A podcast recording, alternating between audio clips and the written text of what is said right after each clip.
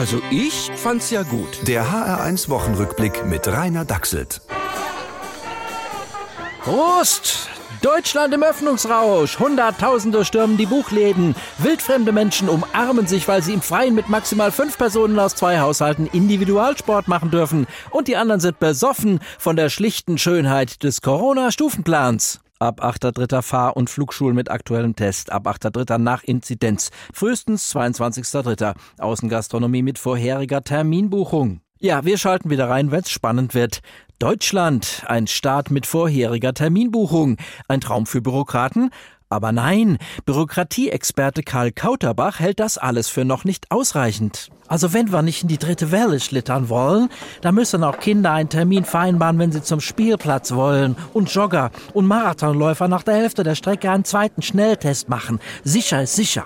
Und damit zurück zum Öffnungsrausch. Ab 8.3. körpernahe Dienstleistungen.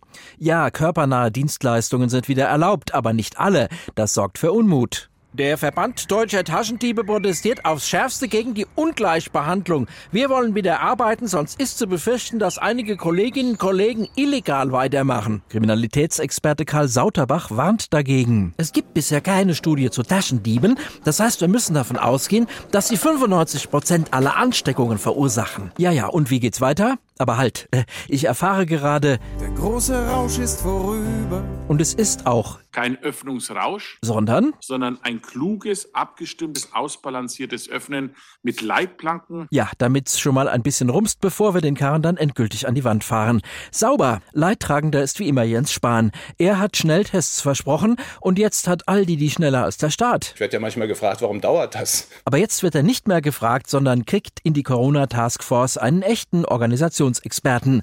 Andi Scheuer.